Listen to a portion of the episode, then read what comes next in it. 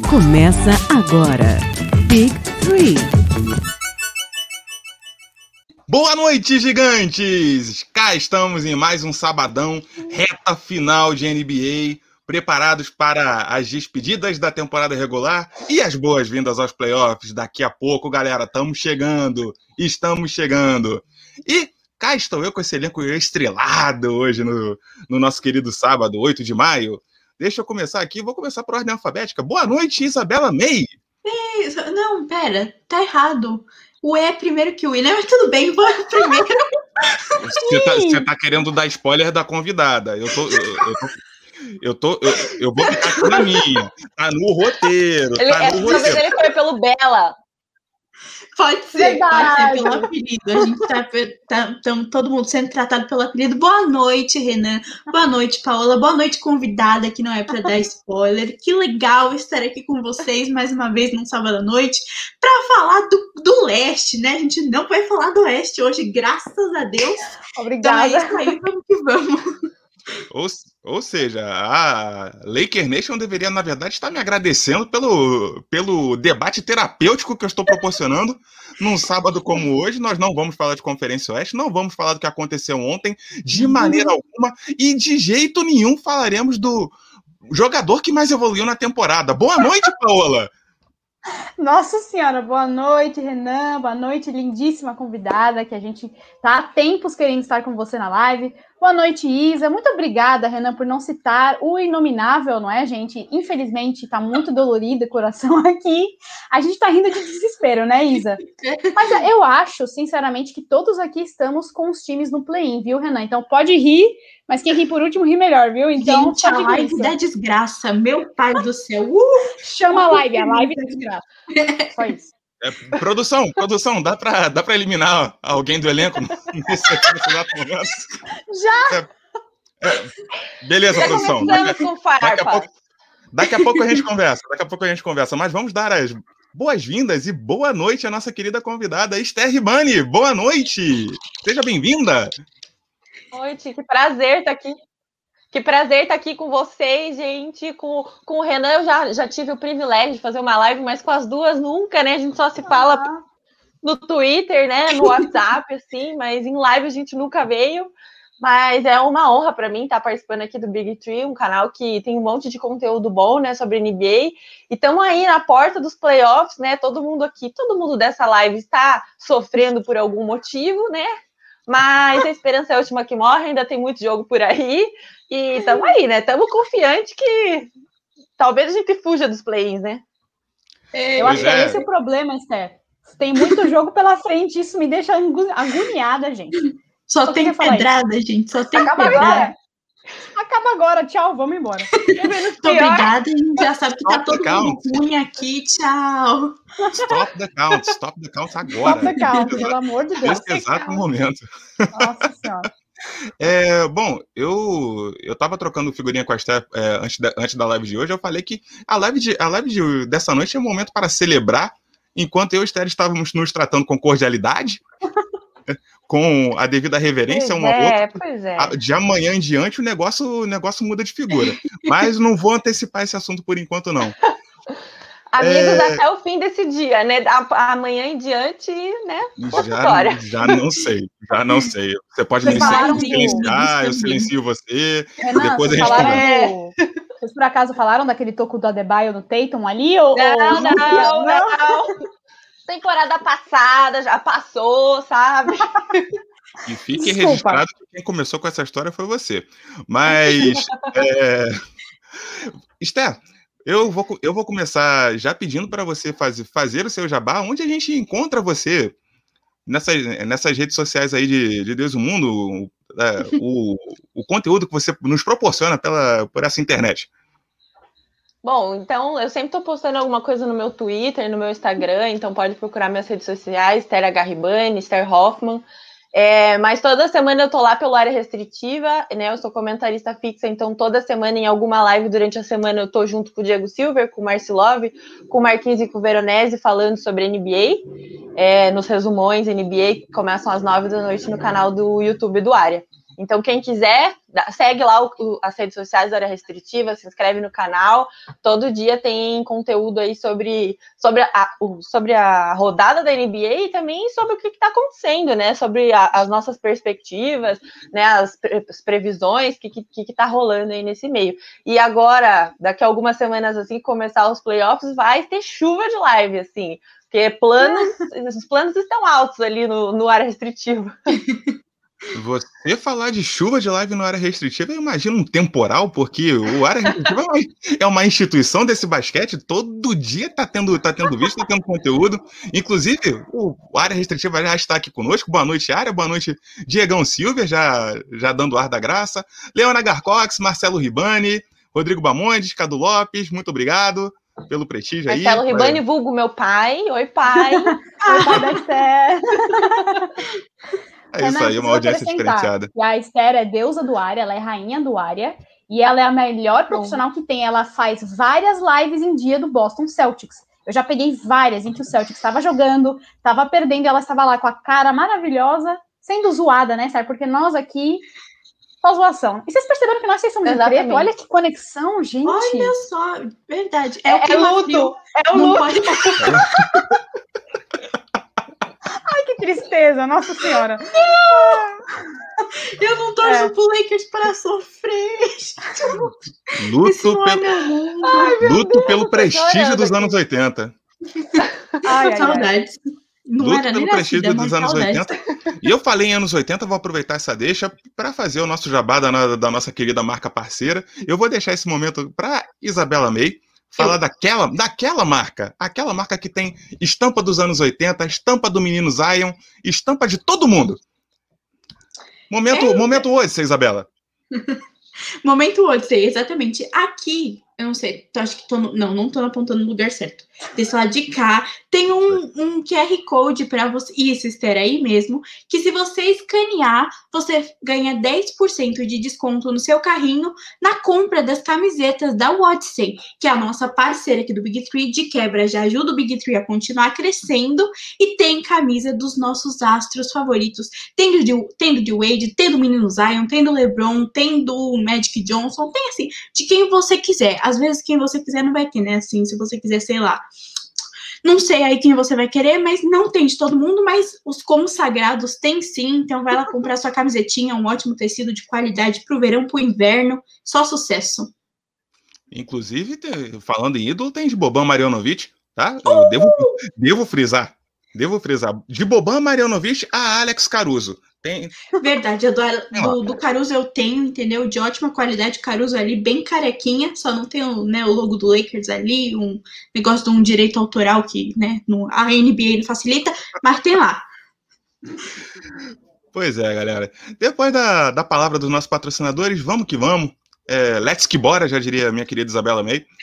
É, estamos aqui hoje reunidos para falar de Conferência Leste, o louco leste na temporada 2020-2021 na NBA. E vamos, vamos começar do topo, depois a gente vai descendo. Daqui para frente é só para trás. Mas vamos começar falando do topo. A gente tem três favoritos, eu posso falar que é o, o pódio do leste, e assim foi durante muito tempo ao longo dessa temporada. Eu acho que é, não teve ameaças a esses três times. Eu estou falando de Philadelphia 76ers, Brooklyn Nets e Milwaukee Bucks. Hoje, hoje na, de acordo com a classificação atual da NBA na Conferência Leste, Philadelphia é o líder uhum. com 46 vitórias e 21 derrotas e empatados, é, apenas separados pelo critério de desempate, Bucks em segundo, Nets em terceiro com 40, 43 vitórias e 24 derrotas. Como eu falei no início da live, a gente está se encaminhando para a última semana de temporada regular. Então, dificilmente esse primeiro lugar do Philadelphia vai embora, mas a gente tem coisa aí para se desenrolar. Mas vamos falar da receita do sucesso. É, vou começar falando de Philadelphia 76ers e já vou colocando a nossa querida convidada na roda. Esther, o, acho que se a gente parar para ver como o Philadelphia 76ers terminou na bolha de Orlando é, com um elenco sem, sem química, sem ritmo, o técnico muito queimado, e o Philadelphia 76ers hoje, com o comando de Doc Rivers, o que, que exatamente mudou de lá para cá, na sua opinião?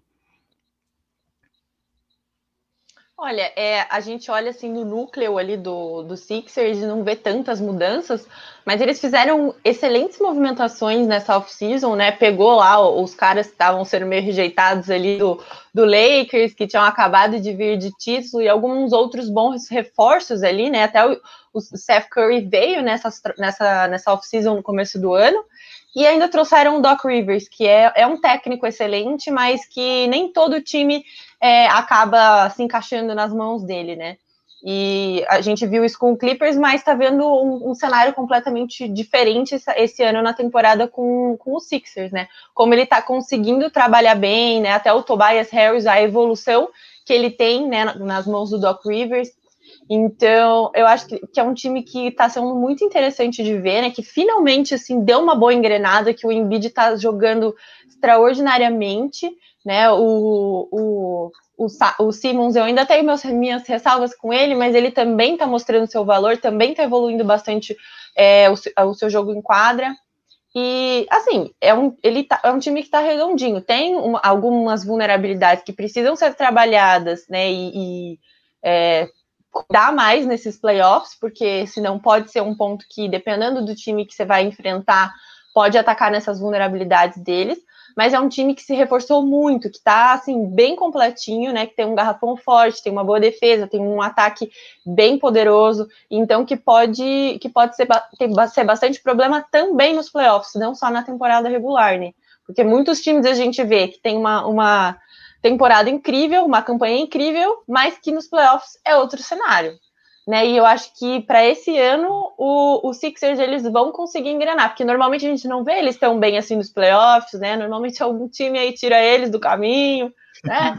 mas, mas esse ano eles realmente acho que eu eu aposto neles, assim, eu acho que eles realmente vão, vão longe é, nesses playoffs, porque eles têm um bom elenco, um elenco profundo, tem alguns pontos fracos, como eu falei, mas eu acho que, que eles, eles têm bastante potencial ali dentro, e até essa liderança do Embiid, que está realmente é, presente ali em quadra, que a gente vê essa evolução dele como jogador, e também com, no coletivo do time, acho que isso vai ser muito importante para os playoffs.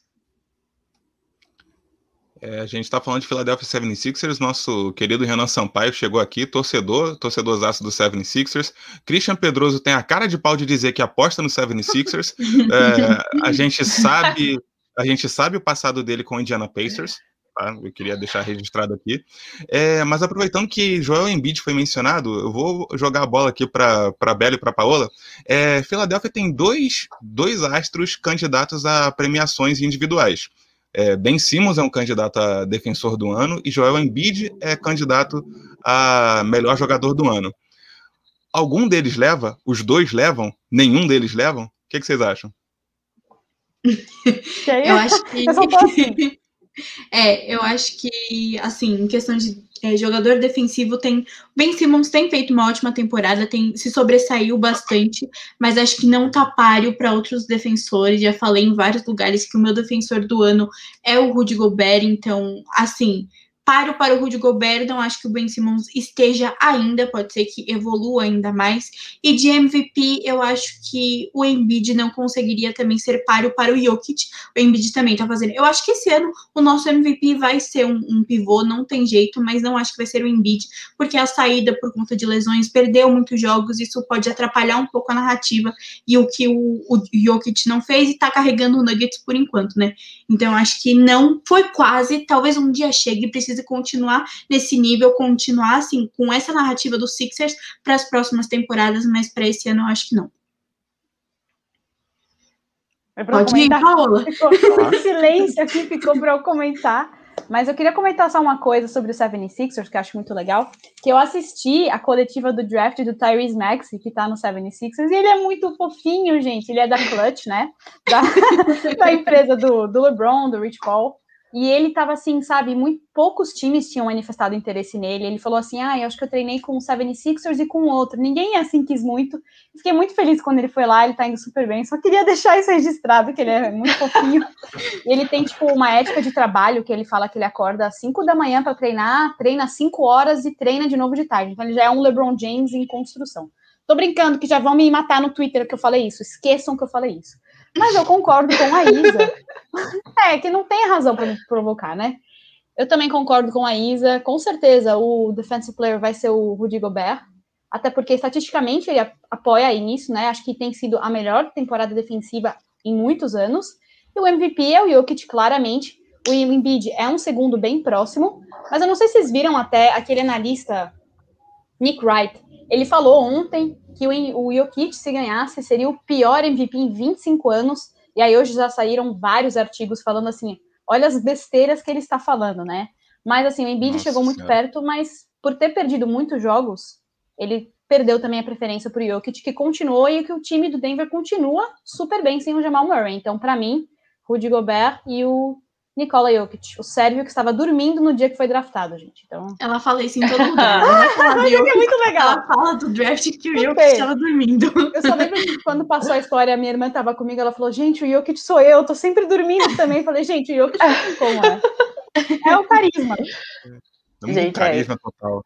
Carisma é, eu acho que o carisma ajuda muito a narrativa dele, né, desse prêmio, porque ajuda. todo mundo gosta dele, né? Ele é um dos jogadores Sim. mais queridos, assim, da liga. Uhum. E eu tô com as meninas, eu também acho que, apesar da gente ver um time dos Sixers muito forte, com, com peças muito interessantes e que se estão se destacando muito nessa temporada, eles, nenhum deles vai levar um prêmio individual esse ano. Eu acho, né? Óbvio, tudo pode acontecer, né? São outras pessoas que votam, não eu, mas na minha opinião o título não vai ficar com o Embiid, vai para o Jokic, né, pelo, pelos motivos que a gente falou, e também de defensor do ano vai acabar indo pela terceira vez para o Rudy Gobert. É, eu entendo que tem muita gente que é super favorito, assim, e, e, e quer dar o prêmio pro, pro, pro, pro Simmons, é, fala que o Rudy Gobert não é tudo isso, né, tudo mais, eu sei que ele tem um certo hate em cima dele, mas ele realmente está fazendo uma, uma temporada defensiva absurda, né? Apesar de ele ser um, um, ser um defensor mais clássico, assim, né? Um, não tão moderno, ele é um, ele é um pivô meio, meio lento ali, né? Ele cai muito em pick and roll, então dependendo do, de que ele tá marcando, ele sofre muito, ele tem as pernas muito devagares, né? Os movimentos dele não são tão, tão rápidos, ele não, não consegue marcar tantas posições ali em quadra, mas ele, ele é completamente dominante ali dentro do garrafão e um, e um defensor de aro, assim, impecável. Então, acho que apesar da evolução e, e do que a gente está vendo que o Ben Simmons está fazendo, que ele acaba sendo um defensor mais versátil, é, todas as estatísticas e, e, e, o trabalho que, os, que o Ben Simmons está fazendo ali no aro, é, não tem como tirar o prêmio dele, sabe? Eu queria deixar registrado que quem falou tudo isso foi a Esther, com relação a, a coisas nas Tudo pernas bem, do, podem xingar, do, do Gobert. Queria, man queria, mandar um beijo pro meu bom amigo Leonardo Mogli. Normalmente, quando tem alguma atrapalhada do Gobert, eu sou o primeiro a mandar, mas quem falou dessa vez foi a Esther. Uh, agora, passando para passando para Milwaukee, Milwaukee, eu também vou começar pela jornada do técnico, antes de chegar nos jogadores, porque é, eu acho que o Milwaukee vem numa crescente. É, não é que o time teve dificuldades ao longo da temporada, não acho, mas eu acho que ele ficou um pouco aquém do que a gente espera para um contender no, no leste. Mas é, recentemente o time vem numa crescente, o Drew Holiday principalmente tem, tem melhorado muito o jogo dele em relação ao que ele estava apresentando no início da temporada, mas muito se falava de, de uma possível fritada do Mike Budenholzer, caso o Bucks tivesse, tivesse uma campanha sem sucesso nos playoffs desse ano. Uh, vou começar com você, Bela. Você acha que o Budenholzer corre o risco de, de perder o emprego dele com o Milwaukee do jeito que está nesse momento?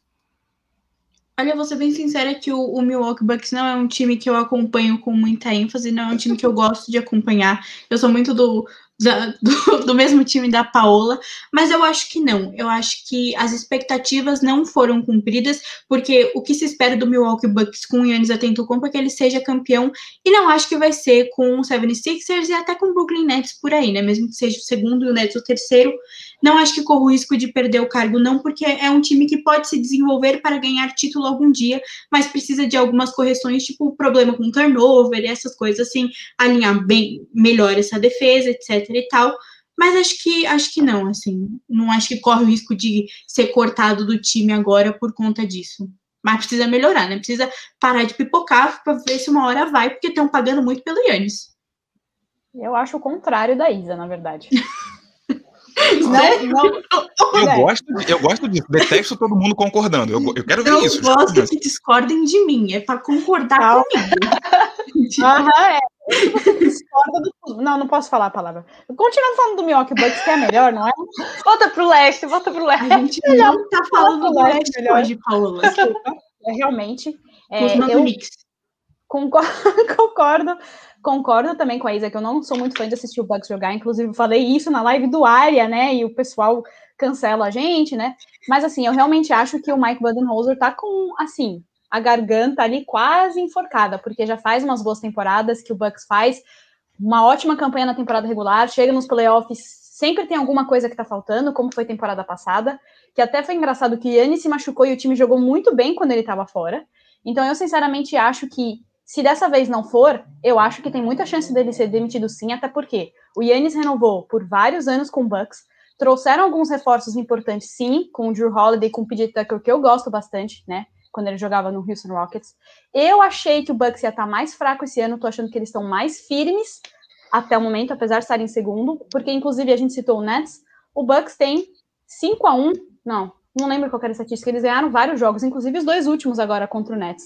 Então, assim, sinceramente, se o Bucks não for bem de novo né, nesses playoffs, eu acho que ele vai ser demitido sim. Eu tô com a Paola, porque Bom, se você parar para pensar, ano passado o Milwaukee Bucks foi o time com a melhor temporada, a melhor campanha da temporada, né? E esse Sim. ano eu vejo o time do Milwaukee Bucks, até em todos esses anos que o Budenholzer estava como técnico, o melhor time que ele tem nas mãos, sabe? Uhum. Tipo, tudo bem, ele tá tendo um bom desempenho, eu tô vendo uma boa campanha ali do Milwaukee Bucks, eles estão numa boa classificação ali para os playoffs, mas, cara, se ele chegar de novo nos playoffs e, e rodar e, e, cair cedo, assim, né? E, e, eles não conseguirem ter essa, essa presença em quadra, né? Conseguir liderar e, passar e ir longe nos playoffs por mais uma vez, aí eu acho que é o fim da linha para esse, esse técnico. Assim, eu não sou muito fã do trabalho dele, mas é, se, ele pode provar o contrário nesses playoffs. Eu acho que é tipo a prova de fogo para ele ali, ó. Tipo, é aqui, prova o que você tem para fazer, senão já era. Eu acho que já tá num, num, num ponto que o time, ele não tem mais o que, muito, o que fazer muito com aquele time, sabe? Ele não conseguiu trabalhar direito esses jogadores e ele tem muitas peças interessantes ali. Poxa, o Yannis é um excelente jogador, MVP duas temporadas seguidas. Então ele tem.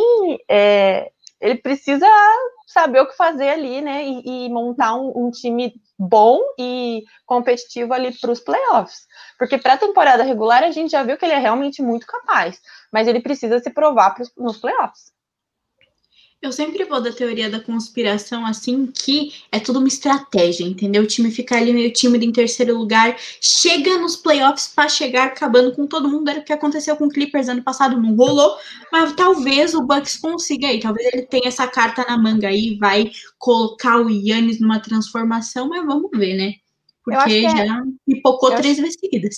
Acho até isso que você falou interessante, Isa, porque essas duas últimas temporadas que o Yannis foi MVP, o Bucks estava com muito holofote em cima, todo mundo é. esperando demais dele, esperando demais do Yannis, e ele continua evoluindo, acho que se ele continuar e talvez evoluir ainda mais o arremesso dele do perímetro, ele vai ficar basicamente imparável, porque no garrafão ele já é imparável. E assim, acho que talvez estando ali em segundo, mas com todo mundo olhando a panela do Nets que vai dar muito errado, eu acho Começou. que o Bucks pode Começou. Começou. Como, nem, né? nem entramos no assunto do Brooklyn Nets, já vem, já vem. É mais forte. Já vem o Sérgio Reis. Vamos embora. É mais, é Mas mais alguém, alguém, alguém discorda que é uma panela esse time, pelo amor de Acho que só o torcedor. Não, o torcedor é, concorda, mas ele achou a panela boa, né? É. Só o torcedor do Brooklyn Nets. Mas é, é, assim, até o Renan colocou ali nos comentários que o Bucks tem 5-1 contra o Sixers e o Nets. O Bucks tá cada vez mais consistente, mais firme. E, sinceramente, eu acho que dois times que eu não dava muito no começo da temporada e que eu agora acho que são muito favoritos, Clippers no oeste e o Bucks no leste. São times que estão muito fechadinhos, com... Ó, o Renan tá concordando comigo ali, tô vendo ele.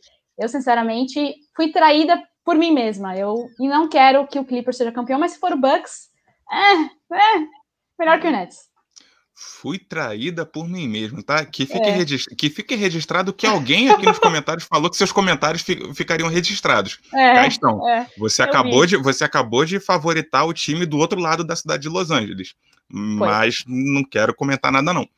É, dois comentários aqui para finalizar a respeito de Milwaukee Bucks. A Isabela falou a respeito dessa estratégia de, de querer guardar o melhor para o final, eu lembrei que no, no, no ano passado, é, na, na fase de classificação ainda dentro da bolha, o Milwaukee quis dar uma poupada e não deu muito certo, acabou perdendo o ritmo e tomaram, tomaram um sacode dos reservas do Toronto. Eu nunca me esqueço disso. É, eu até agradeço pela, por essa temporada estar tão, tão pegada que a essa altura do campeonato não tem time poupando jogadores ainda. Eu acho que está todo mundo a fim de jogo, não tem, ainda não temos posições garantidas. Um, um ou outro ali que está que tá descansando um pouquinho, mas no geral acho que está todo mundo jogando. E se tudo der errado, vamos todo mundo colocar o currículo na, na rua. Mike Budenholzer se juntará a Fiuk é, e vai procurar, procurar emprego em breve. É, quem começou foi ele. Mas sim, Paola, foi de propósito, foi de propósito. Eu deixei para começar o bloco de Brooklyn Nets com você. Com você, porque já é notório. Pode soltar o comentário aqui, ó. Pronto, Nets é caldeirão.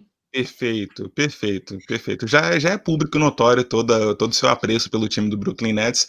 É, mal comparando, eu vou, eu vou frisar aqui, mal comparando, eu acho que o Brooklyn Nets atualmente ele se compara ao Golden State Warriors quando trouxe o Kevin Durant e Miami Heat quando trouxe LeBron. Não estou falando de rendimento, tá? Uhum. Não é isso. Eu estou falando em a imprensa analisou esse time ao longo da temporada inteira. Foi o time mais seria é, seria mentira se eu não falasse que esse time não foi o mais comentado dessa temporada. Esse time foi. É, tudo que, ele, tudo que eles faziam ou deixavam de fazer era comentado. Ah, o Kyrie, o Kyrie deu perdido, sumiu, trouxeram Blake Griffin, trouxeram Lamarcus Aldridge, tudo era comentado. E a gente agora já sabe mais ou menos qual é o resultado desse Brooklyn Nets. Paula, qual é a sua nota para o experimento Brooklyn Nets? eu só queria antes, eu queria antes defender o LeBron porque eu não posso ver comentários sendo profanados aqui sobre o meu Vamos querido ali, ó, Ananias ali falando. Não, Gente, não é esse, não. Não, é o de baixo, eu acho. não, do Mogli. O LeBron não sabe jogar sem panela. É o outro Olha, também. Eu discordo de você que o time do Cavs de 2016, que foi campeão, fosse uma panela de super estrelas. Eu discordo. Acredito que o Miami era sim uma panela, Golden State é uma panela, mas o Cavs de 2016 não era uma panela, com certeza. Desculpa, se você dizer eu não acho, né? Que o Ananias não aguenta, gente. Ele já vem falar que o Nets, tudo bem, se você acha que o Nets não é uma panela ou é, ok. Qual é a minha nota para o experimento Brooklyn Nets, né? Como torcedora, zero. não, brincadeira. É, de verdade, assim, eu acho que. Desculpa, gente, o ranço é forte. Mas até já, já era do ano passado, viu, Renan? Antes mesmo do Harden chegar, que no sim. último jogo, antes da pandemia, que foi Lakers e Nets no Staples Center, o banco do Nets não parava de provocar os times dos do jogadores do Lakers. Eu achei aquilo muito chato. Tudo bem que o trash talk faz parte, né? Mas então, como um time em si, é óbvio, a gente tem que dar uma nota muito alta. Eu acho que vai ser um time muito forte de ser batido até porque tem muito talento ali. Então, como você vai conseguir parar três caras excepcionais jogando juntos? E eles realmente parecem que querem ser campeões. Então, não acho que vai ter um ego ali muito forte. Porém, o que a gente achava? Quem é o cara do time? Kevin Durant. Mas, na verdade, o cara do time é o Harden. Eles perderam quatro seguidas, estão 11 derrotas e 9 vitórias sem o Harden, e eles continuam com as mesmas deficiências defensivas. Então, assim, eu acho que é uma nota muito boa. Acho que o Steve Nash está melhorando como técnico. Mas eu, sinceramente, não acho que o time vai ganhar. E eu, como torcedor, acho esse time completamente não carismático. Não perderei o ranço. E é isso. Olha, eu gostei desse adjetivo, não carismático. Não carismático. É. É, Esther, você concorda? É, é, um, é um time não carismático? Ah, eu acho que os fãs, obviamente, devem amar, né? Ter um monte de super estrela, mas o universo fica meio de cara, né? Porque tá meio desbalanceado as coisas, né? Mas é, eu, eu acho que assim, tem muita gente que, que e tá pagando para ver ainda esse time, porque apesar da gente ter toda essa temporada regular para analisar esse time, a gente ainda não conseguiu ver 100% dele, porque a gente teve sete jogos dos três dos três grandes ali do time juntos. Então a gente ainda não sabe o que, que eles são realmente capazes de fazer.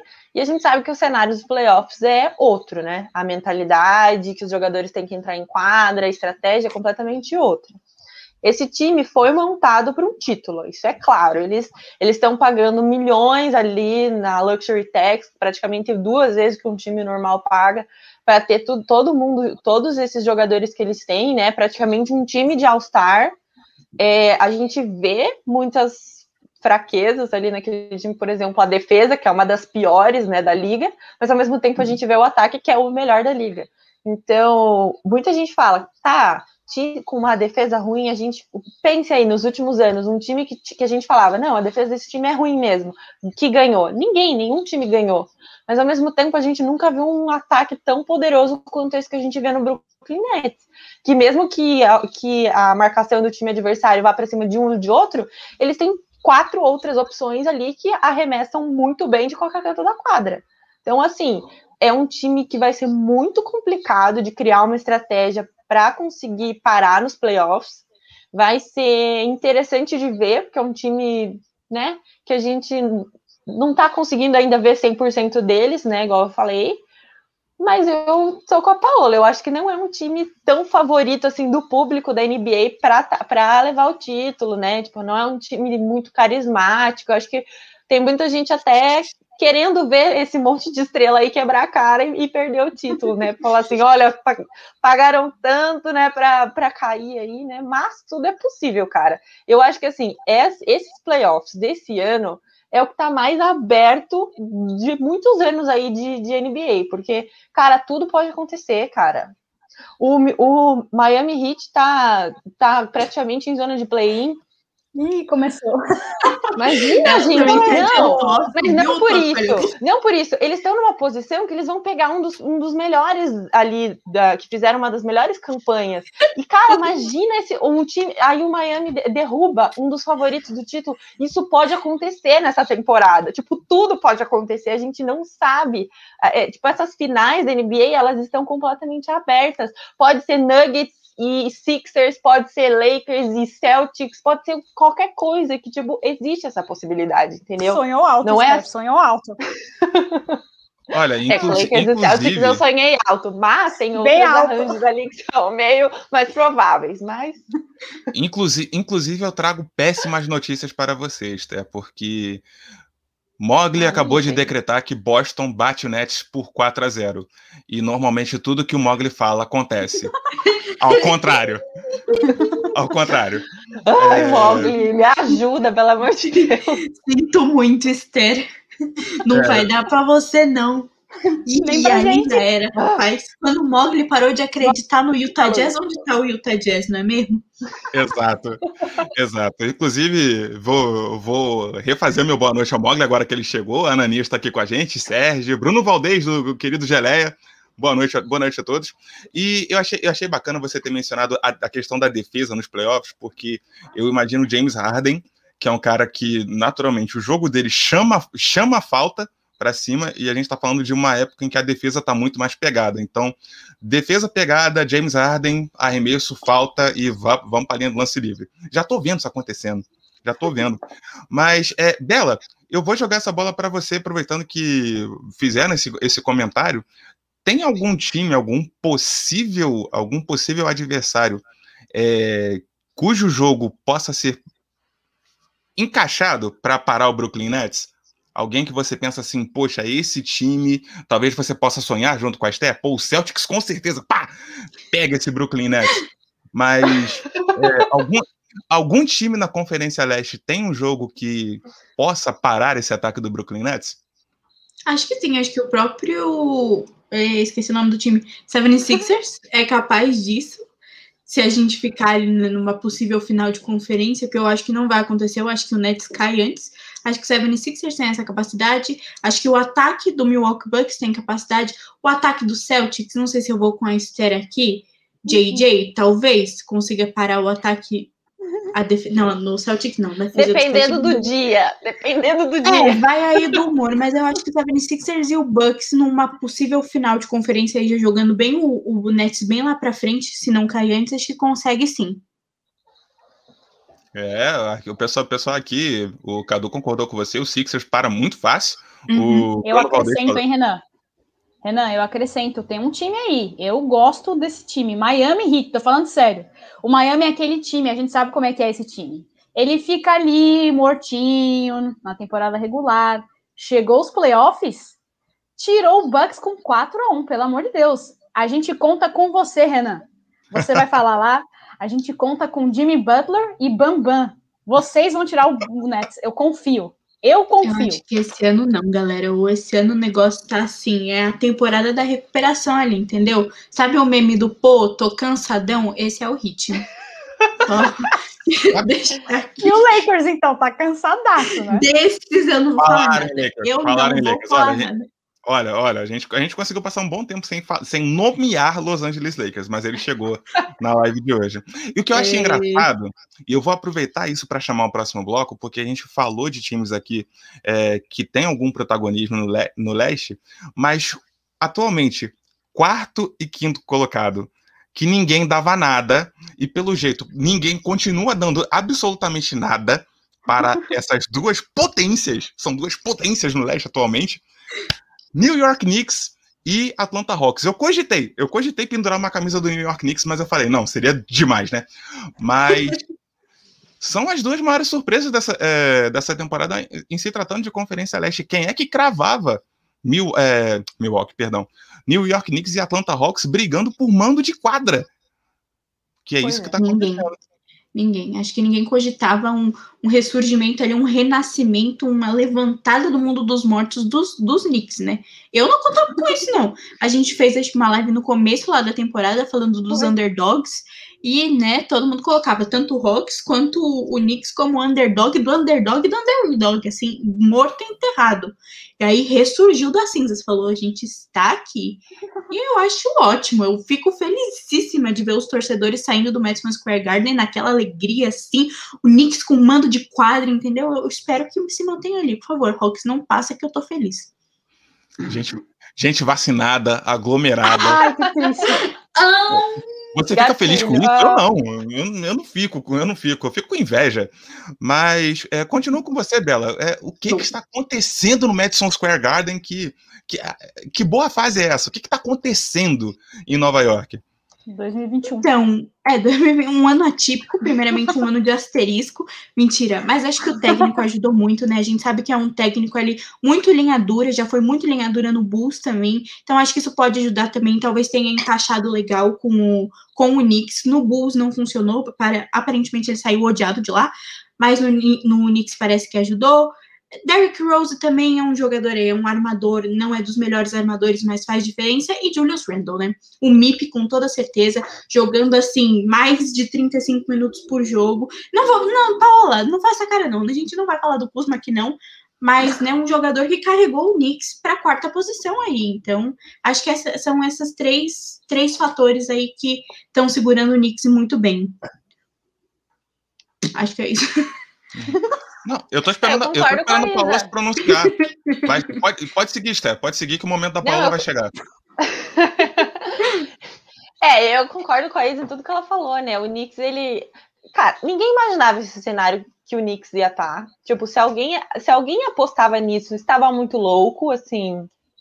Né, a gente não ia dar muita, muito crédito, mas o que temporada está fazendo o New York Knicks, né? Finalmente engatou esse time, né? O Julius Randle realmente mostrou uma evolução absurda nessa temporada, né? Acho que a, a, Alminha 22 realmente largou o Knicks, né? Veio para a terra e deixou tudo certo. Agora o Knicks pode seguir tranquilo, né? O jogo. É, Tom Thibodeau também é um, é um técnico assim absurdo e, e realmente está ajudando, né? Nesse é, ah, nessa evolução de jogo do New York Knicks e, e é maravilhoso a gente ver os torcedores felizes saindo de novo do estádio, né, comemorando uma franquia que a gente já estava assim descartando, né? E é uma franquia que tem muita história, que tem que é um, é um mercado muito forte para a NBA. Então, que voltou a aparecer agora nessa temporada. E, e, é bom ver jogos do New York Knicks competitivos, assim, né? É bom para a liga mesmo, para a gente ver isso. E, e acho que a gente não sabe como é que vão ser esses jogos dos playoffs, e por isso eu acho que vai ser interessante a gente ver como que vai ser esse, é, essa estratégia do, do Thibodeau ali com esse time para os playoffs, porque a gente está vendo um time bem sólido. Apesar deles terem ainda, um, até o final da temporada, um dos calendários mais difíceis aí, né? Eles, eles vão pegar times assim com, com eu, eu, esqueci quem são os times né de cabeça mas acho que eles pegam é, pegam Nuggets pegam Jazz pegam Phoenix Suns então eles Lakers. têm um calendário meio complicado pegam Lakers né Vamos, não sei se é complicado né talvez ah. mas ele Ai, Mas tudo pode acontecer aí nesse cenário, só que eles já estão, né? Já é uma certeza para os playoffs, né? A gente já já está vendo o Knicks encaixado ali nesses, nesses playoffs. E eles estão com um ano de quadra, né? não, eles estão em quinto, né, eu acho. Então, não, não eles estão em quarto. quarto. Então, então eles estão uhum. até com um ano de quadra. Então, é, tá bem interessante de ver o Knicks. E o Hawks é um time que ninguém apostava nada e que tá jogando surpreendentemente bem, né? A gente ainda não viu o elenco inteiro junto, né? Porque a gente sempre tinha um desfalque, tinha um, um jogador que estava lesionado, daí quando ele voltava saía um, aí era protocolo de Covid, daí era não sei o quê. Só que eu vejo que a mentalidade do time do Atlanta Hawks evoluiu muito nessa temporada, né? Até principalmente com com o Trey Young, né, que é o franchise player praticamente dessa, da, dessa franquia, que ele parou de pensar assim, eu tenho que pontuar para, sei lá, para para as minhas estatísticas brilharem, né, para eu me destacar e passou essa, essa mentalidade para precisamos ganhar, o time precisa ganhar, eu preciso levar esse time para a vitória.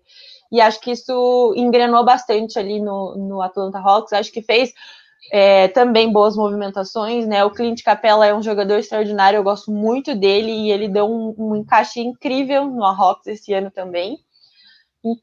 Então, são times que são boas surpresas aí dessa temporada, né? Que ninguém esperava, ninguém apostava muito, mas que, que tá sendo muito interessante de ver os jogos deles e o quanto eles evoluíram e estão passando em cima de grandes, grandes franquias aí, né? Digo eu, Boston Celtics.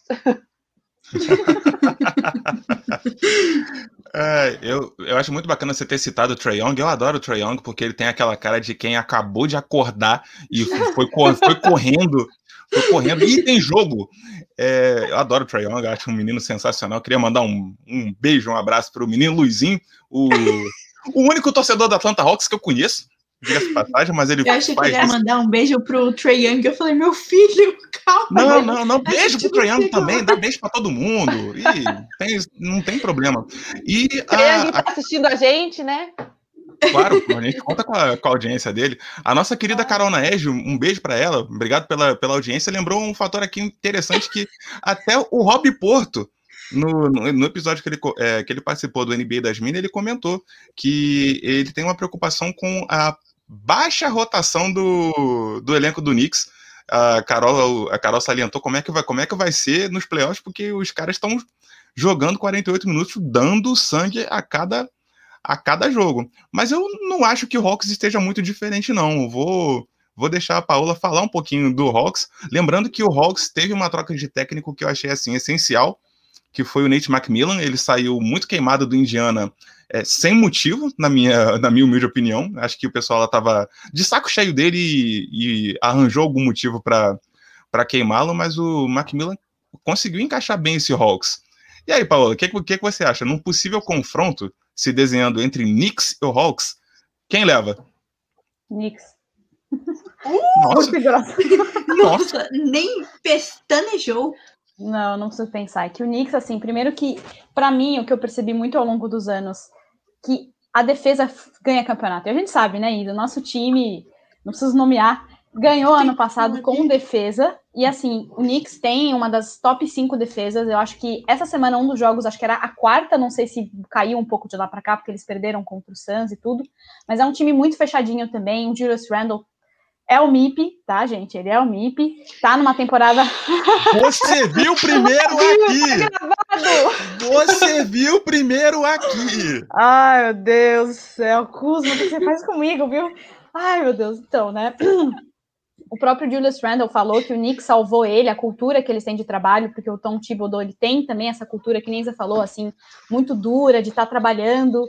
Então, assim, o time tá muito fechadinho, tem o Derrick Rose, que tá vindo do banco super bem, tem o RJ Barrett, tem o Obi Toppin, então o time tá muito fechadinho. Não é um time que eu particularmente gosto tanto de assistir assim, até porque, né, tá difícil, né, tá ganhando da gente também, não sei o que o, o Marcelov comentou, Agora, com o Hawks, eu também concordo com a Esther, inclusive eu acho que o primeiro movimento que deu fim ao Houston Rockets que a gente conhece foi a saída do Capela, porque ele tinha uma parceria com o Harden muito boa ali, várias jogadas que eles faziam de ponte aérea, eles se gostavam muito. O Capela foi trocado para o Atlanta Hawks, e para mim ali foi o começo do fim da franquia que a gente então conhecia como Houston Rockets. Eu gosto muito do Atlanta Hawks, eu gosto muito do Trae Young também, gosto do Capela, gosto do Bogdanovich, que quase foi para o Bucks. Eles têm um time com muito talento, mas que não é tão equilibrado na defesa, e acho que isso faz a diferença. Numa, numa série, digamos, de sete jogos, se o Knicks fica com mando de quadra no Madison Square Garden, já com alguns fãs, com certeza o Knicks é muito favorito em relação ao Atlanta Hawks. Tudo bem que o Trae pode fazer 40 pontos, 60 pontos, mas em sete jogos, acho difícil. Mas o Knicks perde mando de quadra. Eu vou, ah, eu sim. aposto no Hawks nessa, nessa série, Paula. Ih, rapaz. Eita, como eu falei, eu, como eu, falei, eu gosto disso. Mas eu gosto de discordar. A gente tá aqui pra discordar. Ela, ela é do Celtic, gente. Óbvio que ela vai discordar de mim. Exatamente. Não é? Virou, então. virou, um negócio, virou um a negócio gente, né, Nossa opinião é meio contrária, mas tudo bem, a gente convive super de boa, assim. Respeito Claro. a opinião dela, mas a minha opinião é que o Hawks leva essa série. Tipo, eu acho que. Não sei, acho que também muito disso que a Carol colocou ali nos nossos comentários, que acho que o time do, do Knicks vai entrar cansado nessa, nesse playoff, né? E, e para aguentar um jogo, né? Um ou outro ali com, com essa rotação, né? Tipo, uma temporada ali aguentar, beleza. Agora, uma série de sete jogos com o mesmo time, tendo que adaptar estratégias e tudo mais, e você tendo que usar um, um, é, pouco da sua rotação, né? A gente já sabe que nos playoffs usa mesmo um pouco menos a rotação do que numa temporada regular. Mas o quanto vocês vão exigir isso do, dos jogadores, né? E acho que até a, a presença ali do Trae Young e de, e de todos os jogadores do Hawks, assim, essa mentalidade e tudo que eles estão desempenhando bem nessa temporada, essa constância que a gente está vendo, eu consigo ver uma constância nesse elenco do, do Atlanta Hawks, é, vão, vão dar uma vantagem ali para eles nessa série. Mas tudo pode acontecer, porque essa é uma série que ninguém nem projetava, assim, nem, nem A série sonhava. já assim, com começou isso. inesperada, talvez ela Exatamente. termine inesperada, talvez não, não sabemos. Vamos ter que assistir e contar nos próximos capítulos, porque tá completamente aberto aí. A gente não sabe É. nem se o Knicks vai ter mando de quadra mesmo até o final da, da temporada regular. Então, E outra, na Ah, verdade, pode falar.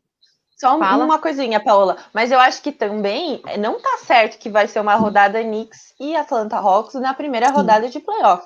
sim. Então, acho que é, é muito interessante ver como que vai ser esses próximos jogos do Miami Heat e do Celtics, porque seria muito in- inteligente eles pegarem alguma classificação que fosse pegar uma rodada com o Knicks ou, ou com o Hawks, porque dentro de um playoff, acho que do- dos oito ali, né, da projeção dos oito, acho que esses são os mais tranquilos eles de pegar. Porque pegar um Nets, pegar um Bucks, um Sixers numa primeira rodada, ou até mesmo o Celtics e o, e o Miami se enfrentarem numa primeira rodada de playoff, é uma, é uma rodada difícil. É um, vai ser uma série complicada que vai longe, que vai exigir muito do, do time, assim, né, para para conseguir vencer, tipo, eu digo até do, do, do Nets e do Sixers e tudo mais. Para você passar dessa, dessa rodada, você vai ter que exigir muito dos seus jogadores. Então, que eu acho que entre esses times e pegar um Hawks ali, fazer, montar uma estratégia, conseguir se encaixar numa, numa classificação que você vai pegar um, um Knicks ou um Hawks, é melhor pro, pro Celtics e pro, pro Miami Heat. E aí eu queria fazer dois comentários, que o Diego é engraçado, o Diego fica comentando das duas contas, ele vem fingir que são pessoas diferentes, ele comenta Rox em 4 pelo Área, Rox em 4 pelo Silver... O, Diego, para, né? não sabe. Mas o que é muito curioso é que, assim, o Rox e o Knicks são com o mesmo número de vitórias, 37 vitórias. O Rox tem uma derrota a mais, que é 31. Mas é engraçado que no leste, com 37 vitórias, que são o Lakers e o Portland, eles estão em sétimo. Então, assim, é, você vê que tem um nível de competitividade muito diferente. Por isso que eu acho que talvez no leste eles consigam até o final da temporada se manter ali, viu, Esther? Porque eu acho que o Heat e o Celtics estão sofrendo muito mais que o Hawks e o Knicks. Até por conta de tudo que aconteceu, ir mais longe na bolha, Covid, o Tatum tá muito inconsistente. Semana passada. Ah, a gente já vai entrar em Celtics, não? O Renan já tá assim, para, Paola. Pode ir, Renan. Imagina, imagina. Não, eu, eu, eu, eu tô me coçando aqui para para levar esse comentário do área restritiva, que o comentário foi o seguinte: o Ted Gibson deveria ser estudado. Tenho certeza que ele jogou no Celtics do Bird e no Knicks do Phil Jackson. A longevidade de Ted Gibson deve ser, deve ser louvada. Mas sim, mas sim, eu preciso entrar nesse bloco agora porque, Esther, essa zona de classificação é, boa, é pequena, é pequena demais para nós dois. Verdade. Ai, é, senhor. É, né, temos, temos Miami, temos Miami Heat, temos Boston Celtics. No, bem próximos, bem próximos. Até ontem, até o dia 7, nós estávamos é, empatados no, na sexta colocação. E acontece que a sexta colocação está livre do play-in. A sétima, não. Ai, dor. Ouch. Esther, Esther, discorra sobre, sobre o nosso querido Boston Celtics. Como, como nós chegamos até aqui? Ai, gente, olha, eu acho que eu até ia defender meu time assim com a minha alma, se não fosse o jogo de ontem, sabe? Porque assim, eu fiquei arrasada com aquele time. Meu Deus do céu. Gente, a gente fez uma. Ai, sério, uma sequência assim de nove, de oito vitórias e nove jogos, assim, contra a Phoenix Suns, contra, contra Lakers, contra Denver Nuggets, assim, varremos todo mundo. Aí chega, vai pegar o Bulls, que não tá nem na zona de play-in, nem na zona de play-in, e perde assim, muito feio, muito feio. A minha mãe até falou assim: o Bulls tá crescendo, né? Acho que ela falou ali nos comentários. Eu falei assim: é, mãe, tá crescendo em cima do Boston Celtics apenas, né? Porque. Gente, o que dizer dessa franquia, né? Tipo, eu acho que a gente te, tinha muita chance ali agora, nesse final de temporada, é, real de pegar essas vagas ali ainda é, em playoff, é, essas vagas diretas. Mas, cara, a gente depende da constância desses jogadores, sabe? Ontem o Tatum fez um jogo que ele fez oito pontos, sendo que há duas semanas atrás ele estava fazendo 60 pontos no jogo. Cara, é, é, isso, isso afeta muito, impacta muito no jogo do Boston Celtics, sendo que a gente não tem banco, a gente tem um banco assim patético que precisa muito, depende muito dos jogadores titulares, então os jogadores titulares é, têm uma exigência maior ali dentro de quadra, né, no time do Boston Celtics, e, bom, ou é Jalen Brown ou é Jason Tatum, eles são os nossos as nossas principais forças ofensivas no jogo, ontem a gente estava sem Jalen Brown, e ontem o Jason Tatum, né, não estava nos seus melhores dias, a gente não pode estar é, tá com esse cenário se a gente quer uma vaga direta para playoff, sabe? Então, tem jogo ainda pela frente. Eu ainda acredito que o Knicks é um time que vai cair assim nesses próximos jogos, vai cair, talvez, talvez vá para uma zona de play-in e dá até a sua vaga para o Boston Celtics, talvez. Talvez. Mas eu ainda vejo também o Miami um, um time que vai subir aí nessa, nesses próximos jogos, apesar do, da, da gente ver que eles é, tiveram uma off-season muito curta e isso prejudicou essa temporada de agora deles. É, mas eu ainda acho que depende muito dessa constância do Boston Celtics, deles quererem pegar e falar assim, cara, a gente quer ir para o play-in direto, para o playoff direto, então a gente precisa ganhar, precisa se dar de tudo nessa, nesses jogos e, né, e, e entregar essa constância aí nos, nos, próximos jogos, porque o calendário não é dos mais difíceis, a gente pega o Miami Heat duas vezes, né, mas também tem outros jogos mais fáceis, e, e acho que o Boston Celtics consegue consegue vencer Miami Heat, porque a gente já jogou bem bonito com eles no começo da temporada, né? Uma vitória muito bonita, por sinal, né, senhor Renan? Mas, a ênfase que ela deu. a ênfase, a ênfase que ela deu na beleza da vitória. Olha, é, E o Miami Heat, né? Carol Só ter- Na Ed... oh, desculpa, pode falar. Não, rapidão. E só falando do, do, do Miami, né? Porque o Miami é um time que tá, né, na surdina, tá quietinho, né, tal. Mas é um time que a gente sabe do poder deles nos playoffs. Eles são um time que tem um técnico que sabe jogar playoffs, sabe montar estratégia para jogar uma série de sete jogos. Então, é um time que eu, eu- apesar de torcer pro Celtics, eu gosto muito desse time do Miami Heat, eu gosto de ver eles jogando tá, né? ah, Passa em cima da rivalidade. E gosto muito do Butler, gosto do Adebayo, apesar do toco que ele deu no Tatum, tudo bem, né? Mas passou, passou, já não lembro mais. Mas eu acho que eles ainda sobem, sabe? E vão fazer uma, uma, uma série nos playoffs incrível. Eu acho que é um time que realmente vai dar trabalho, assim como já, já deu na temporada passada e tudo mais. É, só uma coisa, eu, só um, mais um, um adendo ali. Eu acho que essa Conferência Leste é tipo um cavalo de Troia, porque a quinta, a sexta posição não configura um time fraco nos playoffs, muito pelo contrário. Então, que, ah, eu tô em primeiro, eu tô numa das melhores campanhas, mas corre o risco de pegar um time absurdo ali nesses playoffs na primeira rodada e que vai dar muito trabalho. Então, essa, essa Conferência Leste, ela né, tá, tá louca, como diz o título dessa live, a louca Conferência Leste. A louquíssima Conferência Leste. E eu queria. Eu, eu, vou, eu vou entrar com Miami e vou deixar para a Bela e para a Paola comentarem favoritismos entre um time e outro. Mas eu queria agradecer de coração a audiência da família Ribani, porque, pô, tá sensacional. Se eu, se eu se eu soubesse, eu teria trazido a Esther aqui muito antes. Muito obrigado. Muito obrigado. É, Pois é, o vamos- horário favoreceu para eles, pra eles assistirem. Ah, que bom, que bom. Eu fico muito feliz com isso. Fico muito feliz com isso. Inclu- Inclusive, amanhã é dia das mães, olha. É uma Ah, live família. É uma live família, de fato. Esqueci. É, então, vamos lá, vamos falar, falar um pouquinho de Miami. Eu acho que, acho que não teve uma live nossa aqui que a gente não comentou o fator é, sequência de jogos, Covid, protocolos, etc e tal, que não, não atrapalhou o Miami, atrapalhou todo mundo. É, eu acho que foi um. é, tá chegando aí o No Limite. Acho que essa temporada da, da NBA foi, foi um No Limite, foi um, foi um survival Ai, Renan. Foi um reality de survival, mas é, o, o que que eu- como é que eu vejo o Mi- o Miami Heat? Eu acho que é, o Miami Heat ao longo dessa temporada ele não teve um jogo onde a gente teve aquela tempestade perfeita, onde é, onde todos os talentos estiveram em quadra. Eu acho que eu posso tirar aí um jogo maravilhoso do, do Banadebaio, mas só ele. Um jogo maravilhoso do Butler, mas só ele.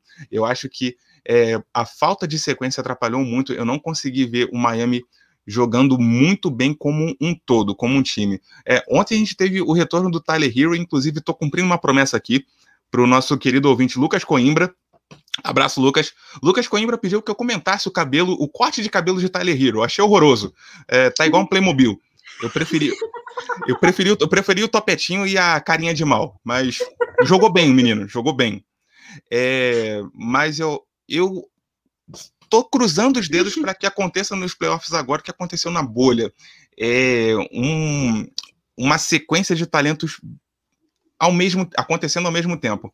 Eu não vi isso no Miami ao longo dessa temporada. Eu espero que a gente consiga trazer isso para os playoffs. É, inclusive, temos Boston Celtics aí duas vezes. Vai ser algo assim, olha. Ah, enfim. Mas é, acredito que a, a classificação do Miami está encaminhada. É, existe sim um risco da gente jogar o play-in. Não vou, não vou tirar isso da equação, mas com play-in ou sem play-in, eu não vejo Miami fora desses playoffs e, inclusive, acredito que ele vai proporcionar um jogo, um, um bom duelo, seja lá contra quem for o adversário. E agora vocês, meninas, meninas da Conferência Oeste, eu queria a opinião de vocês sobre, sobre essas duas franquias tão, tão simpáticas. Tenho nada a declarar por mim, as duas ficavam fora dos playoffs, não mentira. Mas o que? Perdão, precisava. Mas eu estava aqui pensando, eu gosto muito de teoria da conspiração, né? Mas eu estava pensando aqui num possível universo em que o Lakers e o Celtics estão unidos, né? Enquanto os dois estão ali no, no, no negócio dos play-in, né? Os dois com chance de não ir aos playoffs. Eu falei, cara, ano passado os dois lá em cima ali, ó, Lakers e Celtics. Aí o Celtics deu uma pipocadinha, Lakers ganhou, né? Só deixar frisar aqui rapidão. Mas os dois na mesma pindaíba, gente. É um negócio universal, entendeu? Brincadeiras à parte, eu acredito mais na chance do Miami Heat também. Eu acho que é um time. O Boston Celtics eu vejo que ele tem peças essenciais e individualmente muito boas, mas com problema de entrosamento, com problema que eu sempre falo de liderança dentro de quadra. E isso é um problema antigo. Falta ali, né, um pivô. O Celtics tem muito problema de rotação e de profundidade no elenco.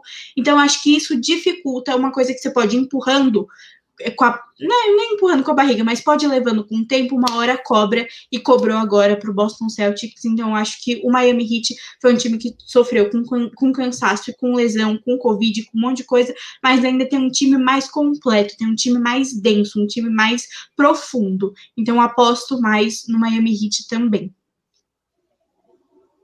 Ah, acabou. Acabou. tem que respeitar o silêncio, Paola. Desculpa.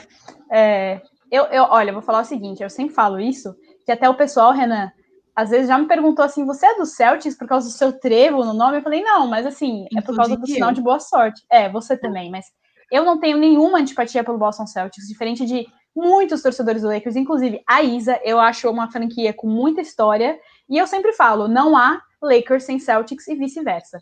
E inclusive eu também gosto muito do Miami Heat, sempre tive muita simpatia. Ano passado, óbvio, Renan, né? Desculpa aí. Foi duro, foi difícil, mas eu não tinha antipatia. Acho assim, que é uma coisa que é muito engraçada nos dois, é que apesar dos dois times nessa, nessa temporada não estarem conseguindo jogar bem como um time, o, o Tatum já tá vendo, ó, o Celtics depende muito da dupla JJ. Então, assim, semana passada, o Tatum foi lá, fez, sei lá, 60 pontos, conseguiu virar contra o Spurs, que estava perdendo de 32 pontos. Mas o Miami não, o Miami tem um time que pode ou não acontecer de ligar aquele foguinho lá e no playoff virar o time que foi na temporada passada. Sinceramente, eu acho que o Miami vai estar melhor colocado que o Celtics. Os dois não vão conseguir chegar à final, que nem foi na temporada passada. Desculpa, Renan, desculpa, Esther, mas eu também tô sofrendo com o meu time, acho que todo mundo aqui tá sofrendo. É. Engraçado, quem diria quem diria que estaríamos sentindo falta da bolha, gente? Eu estou com muita saudade daquela bolha, sério. Então, assim, o Heat tem muito mais um time para contar. Eu adoro o Bambam. Ninguém pode duvidar de Jimmy Butler, que está liderando a liga em roubos de bola. Ninguém pode duvidar de um Dragic, de um Tyler Hero, que eu não tenho muita simpatia por ele, nem pela namorada dele, mas ele joga demais. Agora o Celtics não, gente. O Celtics depende do JJ e do Brown. Do JJ e do Brown. Do JJ, ué. Então, num dia como ontem, que o, que o Tatum faz nove pontos, não adianta o Kemba fazer 33 não dá certo. Precisa de um equilíbrio ali que não tem. Então, para mim, o Miami tá melhor do que o Celtics, mas os dois vão cair bem cedo. Apesar de eu dizer que o Miami vai ganhar do Brooklyn Nets, eu estou me contradizendo aqui, vocês viram, né? Não, é não mas pode ser, Renan. Ela falou que não gosta do, da namorada do do Rio e do Caio Kuzma. Sabia dessa? Só para te contar. Não. Mas tudo bem. Eu ainda acho não, mas... que a, a, ah. a, Bela diz que gosta de teoria da conspiração. Opa, falar. Não, eu ia falar Fala da namorada nada... dele. Não, a namorada do Kuz não tem nada contra, uma modelo ali, ela é incrível. Agora, a namorada do Tyler Hero, pelo amor de Deus, falou umas não, burrices ali. Mas a namorada do Tyler Hero é ex do Kuzma. Ah, sim! Mas você tá vendo? O Kuzma se livrou. Não, quem enterrou? O Kuzma se livrou daquela besta ali que não, falou é que verdade, não tem. Se livrou. Eu, ela se falou livrou, que não tinha é. ver que ela se livrou dele e você nem sabe. Vai ver que ela achava o Cusmo uma besta. Nossa senhora, Isa. Isa, por... gente, tá vendo? Vocês que puxaram o Kuzma pra live. Não sou eu, Renan. Você é minha testemunha aqui. Não fui eu que puxei esse nome aqui. Por favor, pode Ai, seguir. Mas tá, não, mas gente, falando a Carol, a, Bela... a Carol, a Carol tá só comentando ali, eu sabia da fofoca, que eu não entendi. Eu achei que ela tava falando da atual do Kuzma, não da ex do Kuzma, ah, que não, era a, a, atual do troca-troca ali, né? Desculpa, Renan, pode. Caso de família. Mas a, mas a Bela falou que uma... gosta de. Só um comentáriozinho. A Bela falou que gosta de teoria da conspiração. Na minha ideia, assim, eu acho que o Hit está se poupando do, da, ah, da- né, dessa pouca pós-temporada que eles tiveram, dessa é, pós-temporada curta que eles tiveram para se recuperar. É, então, toda essa, essa temporada, eu acho que eles estão assim fazendo o mínimo para garantir que eles vão para os playoffs, sabe? Para poupar os jogadores, para gente, para garantir que não vai ter nenhuma lesão forte, que não vai ter nada, é, nada que vá arriscar esses jogadores. A gente acho que nem teve muito, não teve lesão assim muito séria do time do, do Miami Heat nessa temporada, graças a Deus. E eu acho que essa que foi a estratégia que, que, que o técnico tá usando, assim, cara, vamos usar o, o mínimo ali, vamos testar até umas peças diferentes, vamos mudar esse arranjo ali do Miami Heat para ver o, o, que, que, o que, que encaixa legal, porque a gente não tá vendo é, o desempenho que a gente viu dos jogadores no ano passado, e a gente sabe que eles são capazes de muito mais. Então eu ainda tô, tô curiosa para ver como é que vai ser essa série de playoffs, porque eu tenho certeza que o Miami vai vir é, forte ali para essa, essas, pra essa próxima dessas séries que eles vão enfrentar aí nos playoffs. Con- Concordo, porém sou suspeito. É, meu, meu, meu comentário não tem muito valor nesse, nesse, nesse momento. É, só queria colocar o comentário do Christian na tela, porque o Christian fez uma pergunta direcionada a Paola.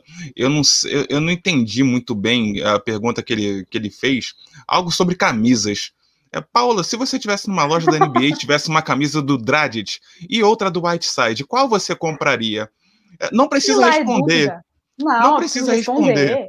Não, Não. precisa, precisa responder. Paula claro responde que do Whiteside. Obrigada, Isa. Gente, mas é claro que a gente vai comprar a camisa do Whiteside. Vamos explicar para Esther essa história. Renan, por favor, faça as honras e conte para Esther o porquê da pergunta do Christian, que zoa todo mundo. Vocês vão me obrigar a contar isso ao vivo. Sim. Se a gente já fez você vir com essa camisa aqui, a gente quer que você relembre essa história. Tô curiosa. Não, não, não, não, não. O negócio, o negócio é o seguinte: o, o homem, quando tá, quando, quando tá namorando, ele fica, ele fica bobo, ele fica besta. É, então, um- há um tempo atrás eu levei a minha então namorada na, na loja da NBA, estava muito empolgado. Eu falei, pô, quero comprar uma camisa. E as opções do Miami eram justamente a camisa do Goran Dragic, é, um esloveno, um esloveno com medalha e carreira sólida, e Ração Whiteside, é, possível promessa, é, possível franchise player na época. E eu falei, com todo respeito ao Dragic, mas eu, eu, eu, eu jogo no garrafão. Eu sou, eu sou a favor do jogo de garrafão, de pivô, e hoje eu tenho uma camisa do Ração Whiteside como memorável é, aqui Meu na minha Deus, gaveta. Que time pra- que ele joga hoje? Ele nem tá mais no Miami, ele Tá tá no Kings. Tá Tá no no Kings. Kings. no Foi parar no. Kings pra tu ver a qualidade do menino. Ele está no Não, time não, fala Diego. do King que o, que É. o Silver fica bravo, né? O Silver Diego aparece. Não, não, Diego não. vai aparecer. Não, mas, fa- mas fa- falando, de, falando de time que voa debaixo do radar, vamos falar, vamos falar de play-in, Não. porque. Não, Não, não, não, Não. não, é o seu play-in, é o outro play-in.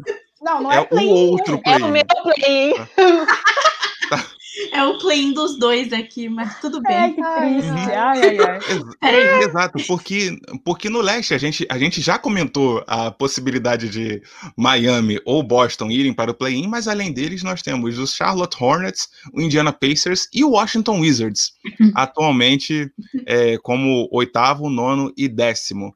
O que, que vocês preveem nessa, nesse possível cruzamento aí? Até, por, até porque eu vou. Eu, Paola, eu- você está sendo muito sacaneado ultimamente. Eu vou deixar esse momento para você. Eu acho que chegou, chegou a hora de você louvar as qualidades do elenco do Washington Wizards com o Russell Westbrook, que está que tá em boa fase. E o time encaixou. Mas todos nós sabemos que é por causa do, do Raulzinho, não do Westbrook. É, mas se esse bom momento tivesse chegado um pouquinho antes, você acredita que o Washington Wizards estaria mais acima? Ele não estaria passando pelo sufoco do play-in? Obrigada, Renan, você é uma alma tão boa, sabe? Tão diferente do resto aqui do Twitter, inclusive daquela que está do lado em cima ali da Isa, porque todo santo dia são agressões à minha pessoa. Então, Renan, todo o amor do mundo para você, tá bom? Muito obrigada. Inclusive a Carol também, que tá no chat, é outra que é só zoação todo dia. Isa, por favor, não Gente, faça de sonsa. Não, não me faz de sonsa, meu Deus, gente. A É. única pessoa que dá apoio e suporte pra essa menina 24 horas por dia. Eu me Gente. demito dessa. de- Não, não. Não, não, não, Eu, vou, não, não. eu preciso, Nossa, só não fala mais comigo. Não Para os ouvintes. comigo. eu vou contar a história aqui só rápido, porque ontem a Isa tweetou assim: não quero Kuzma no meu time. E não quero jantar. Calma, fui jantar, não é, gente? Quando eu volto, todo mundo comentando, me marcando, como se eu fosse Caio Kuzma ou a treinadora. Só queria comentar isso. Obrigada, Carol, sempre muito apoiadora. Bom, é óbvio, como, como a rainha da som, tá vendo, Renan do céu? Como diz o Christian, obviamente o Washington Wizards só está bem por causa do Raulzinho Neto, né? Que teve outro dia o career high dele, 25 pontos. Sim. Mas com certeza, Renan, se o time tivesse melhor desde o começo da temporada, com certeza não estaria talvez até disputando um play-in. Talvez já estaria na zona de classificação direta. O Wizards agora, se eu deixa eu ver aqui, tá com 31 vitórias, já tá com uma boa vantagem ali para o Bulls, que tá em 11 primeiro. Eu acho ainda que vai subir, e a gente tem que falar do homem que eu amo, meu terceiro jogador preferido da NBA, Russell Westbrook. Amo esse homem, todo mundo sabe disso. Agora o Christian se contém nas críticas a esse homem, porque tem duas estatísticas super importantes do Westbrook. Inclusive, hoje ele pode, vai jogar agora com o Pacers, né, um candidato ali direto no play-in. Ele pode empatar hoje o Oscar Robertson em número de triplo-duplos, 181 triplos-duplos. Gente, é sensacional. Quarta temporada com média de triplo-duplo. Ele pode, até o final da temporada, não fazer nenhum ponto, nenhum rebote, nenhuma assistência. Ele ainda assim vai estar com média de triplo-duplo. E duas estatísticas, gente. Em todas essas sequências aqui que o Washington fez, que começou a ganhar, ele teve em 17 jogos 14 triplos duplos.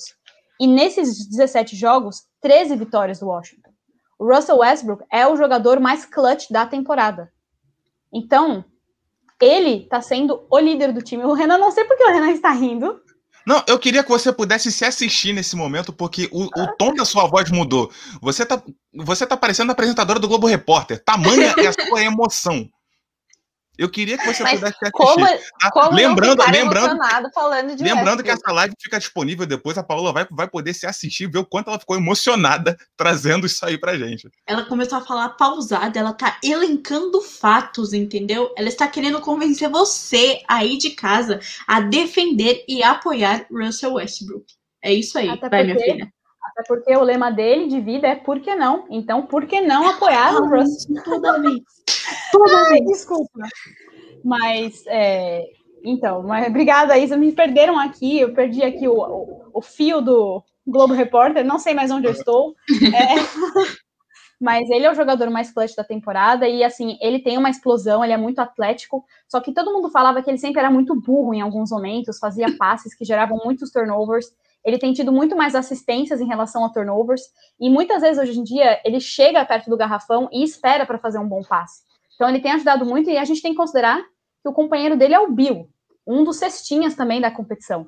Então, assim, eu fico muito feliz de ter ali o Washington indo para um playoff, sinceramente. Dele estar ali com o Bill, eu gosto muito dessa dupla, acho uma dupla maravilhosa. Eu espero que o time se reforce na defesa para a temporada seguinte. E se não der o meu time, eu não preciso dizer qual é, eu ficaria muito feliz se o Washington fosse bem nos playoffs. Acabei aqui o Globo Repórter. Passa aquela musiquinha com os animais correndo. É, não, é, Bra- lembrando, lembrando Bradley Bill, merecidíssimo All-Star titular nessa temporada. E partindo do pressuposto, por que não? Isabela May, por que não Indiana Pacers? Por que não cogitar é, Domantas Sabonis eliminando é, Russell Westbrook, Bradley Bill e Raulzinho Neto? Por que não? Você escolheu a pessoa errada pra falar isso, porque eu acho o, o Indiana Pacers um time muito sonso. Desculpa, Christian, eu sei que você apoia neles, mas não, não acho que é um time assim que tenha graça, assim, que tem um salzinho ali com uma pimenta pra assistir a jogar.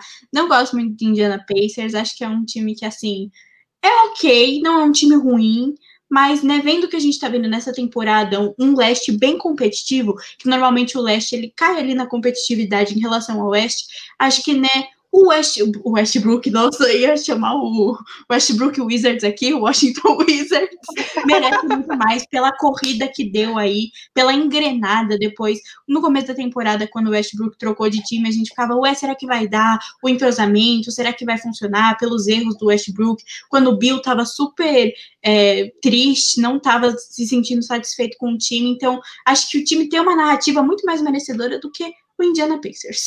Mas ok, é isso aí. Desculpa o esculhambo aí, gratuito. Não, eu, inclusive, eu inclusive cheguei, cheguei a, a, conversar que, dado, dado o clima, o clima de Libertadores que está acontecendo em Indiana, eu acho que a principal vitória desse time seria a classificação do play-in, que seria, olha, a gente pode, sabe?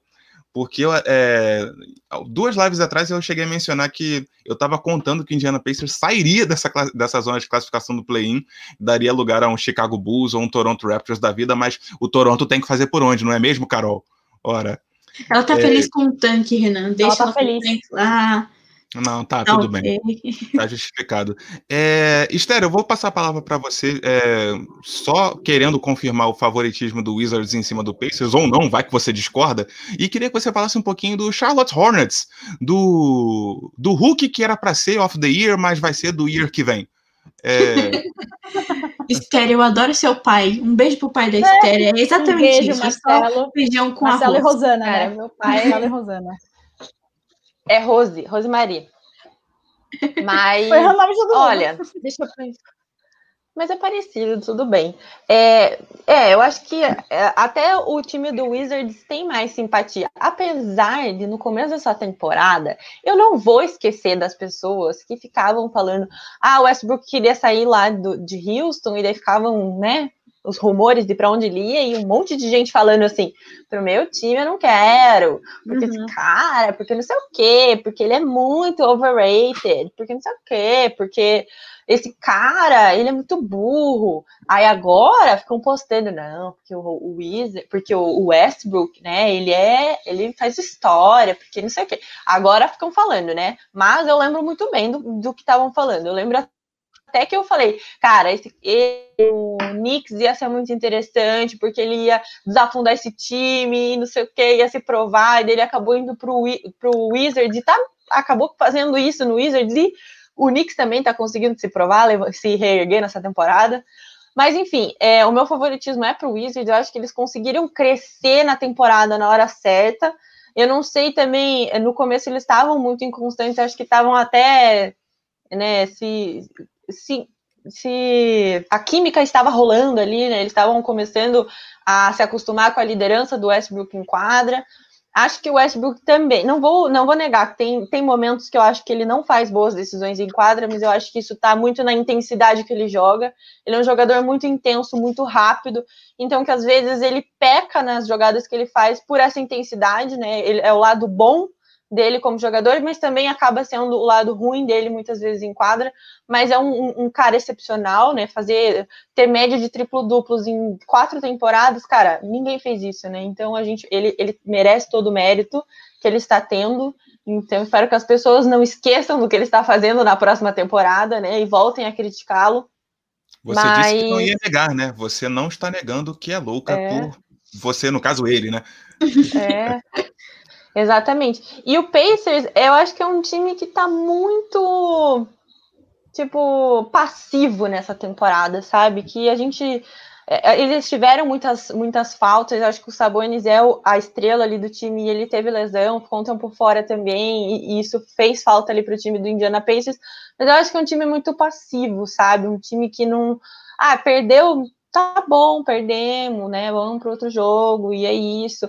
E falta esse brilho no olho, assim, cara, a gente precisa ganhar, né? A gente é um time, não sei o quê. Então falta esse, esse senso mais coletivo, assim, e, e realmente brigar por vitória, sabe? Eu acho eu vejo em alguns jogos muita essa. Né?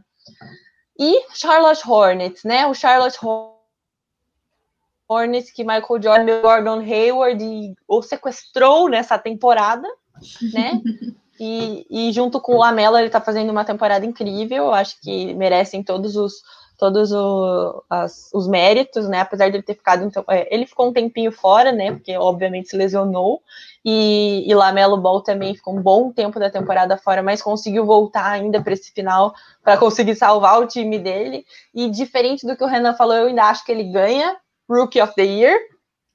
Mas acho um time muito interessante. Eles estão em oitavo, né? Se, se os, se os playoffs, o play-in acontecesse agora, né? Eles iam, a gente ia jogar contra eles, né? O Celtics ia jogar contra o Charlotte Hornets e acho que é um time bem é, competitivo para essa temporada. É, eles têm um técnico que é meio general, assim, né, bem exigente no, com os jogadores. A gente sabe a mentalidade que o Michael Jordan tem e tá colocando isso no time, né? Exigindo bastante dos jogadores. E os caras estão entregando bastante em quadra, né? Então, acho que é um time que talvez nessa temporada não vá muito longe, né? Bem provável que não, mas que está se consolidando aí nessa, nessa Conferência Leste. Então, que está trazendo bons nomes. O Lamelo, já no seu primeiro ano, já está jogando como veterano, né? Um cara excepcional, que, assim, na minha opinião, nenhum outro calor joga no nível que ele joga, tem um impacto no time da maneira que ele tem no Charlotte Hornets. Em pouquíssimo tempo ele já era titular do time, assim, inquestionável, né? Faz, faz tem boas decisões de passes e, e, e jogadas assim em quadra, já é um playmaker. Então, eu acho que é um time interessante para essas próximas temporadas. Pode dar um trabalho aí nesse play-in, talvez garanta uma vaga nos playoffs. Imagine, imagine Michael Jordan de volta nos playoffs. Então, vamos ver, né? Vamos ver o que, que, vai acontecer. Mas eu acho um time bem interessante, o Charlotte Hornets. Ou seja, esse comentário aí é um chupa Anthony Edwards. É, é exatamente. Exato, e eu, eu, achei muito ah. interessante esse, esse, seu comentário a respeito, a, a respeito da expectativa em Charlotte, do, em cima da, da franquia Hornets, porque normalmente não existe. A gente ah, tá lá, né? Ele só tá lá. Agora a gente espera alguma coisa. Já é, já é uma grande vitória para a franquia. É, e aproveitando, aproveitando a gente falou de times que perigam se classificar para os playoffs, agora a galera que tá, que tá fora. Ô, oh, meu pai, ô, oh, tristeza, vamos lá. É, Estéreo, eu continuo com você. Eu queria que você aproveitasse essa, essa oportunidade, mandasse um abraço para Marcilov é, e falasse um pouquinho do Chicago Bulls. Do Chicago é, Bulls né? que. É, o Chicago Bulls é bom o suficiente para derrotar o Boston Celtics. Ai, que ódio. Ai, nem me fale. Não precisa é... lembrar. Chica... Foi é... ontem. Foi ontem. Foi ontem. Parece que foi ontem. Parece que, foi ontem, mas é porque você falou é. de expectativa, né? E o Chicago Bulls, a gente comentou isso na época do, da trade deadline, fez aquelas, uh, aquelas movimentações que ninguém esperava, pelo menos não do Chicago Bulls. E o que, que a gente pode projetar aí para essa, essa franquia pelos, pelos próximos anos? Cara, é, é sempre a franquia do próximo ano, né? Todo mundo fala isso. Eu achei que ia ser. Ia, tipo, eles realmente iam para os playoffs esse ano depois da trade deadline, porque, cara, eles conseguiram o Vucevic, até o Boston Celtics estava de olho, tiraram o nosso Daniel Tais, que eu não gostava, mas pela troca que fizeram, que ficasse em Boston, né? Mas beleza, o cara foi foi para Chicago Bulls e deu uma boa melhorada nesse elenco. Então eles eles têm é, material humano para fazer um bom jogo ali em Chicago, mas que parece que piorou, né? Os caras estavam estavam numa sequência assim bem feia. Então, que eles sofreram bastante nessa pós-temporada, acho que foi um dos times que, que elevou muito as nossas expectativas e jogou elas no chão, assim, logo em seguida.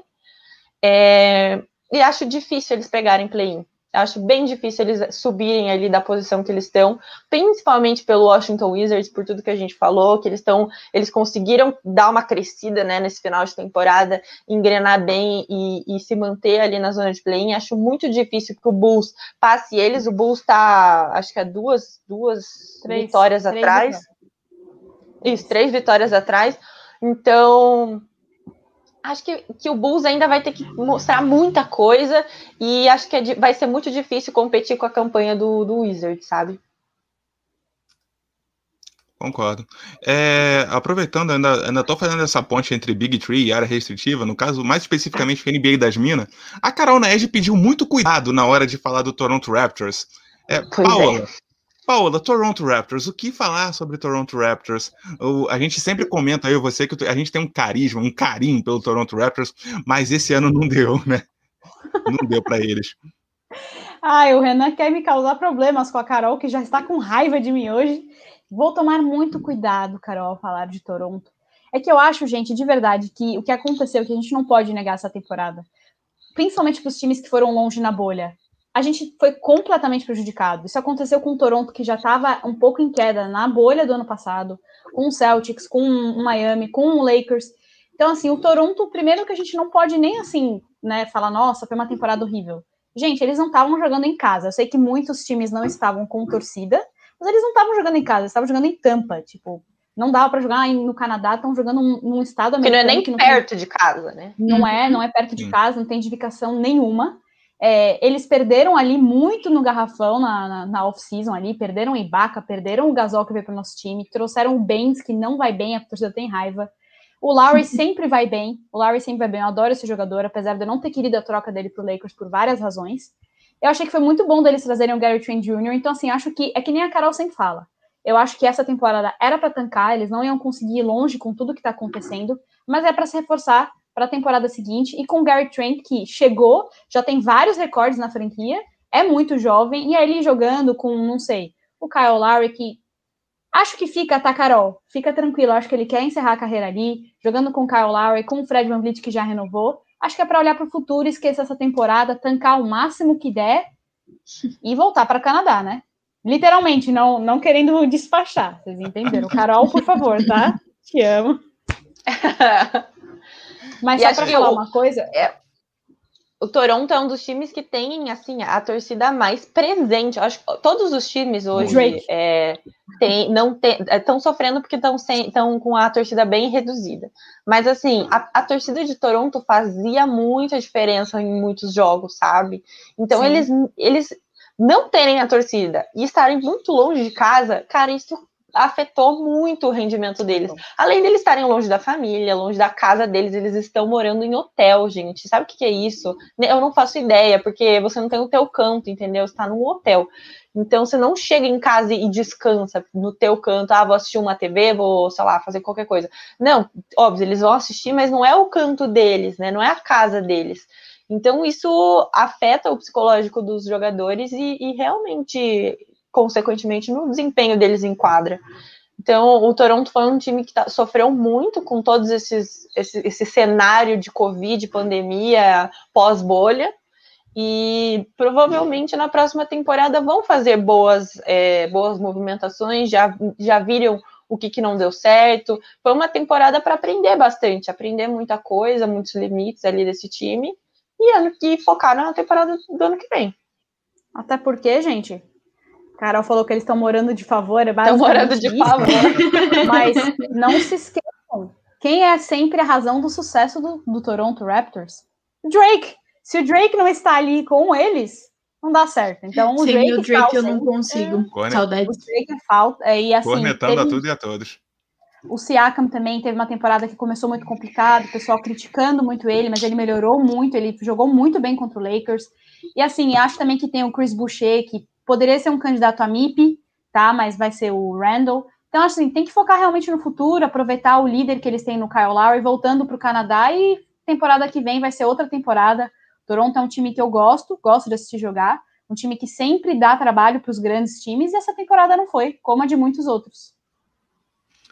É, e eu achei legal vocês terem mencionado o, fato da, o fator torcida, aquele famoso We the North, que eu acho que é um dos lemas mais, mais legais da, é da mais NBA. bonitinho. É. Né? E, tanto, tanto é que na época em que eles, tom, eles eram saco de pancada do LeBron James, eu juro a vocês, eu morria de pena da torcida, que eu falava, cara, essa torcida não merece isso.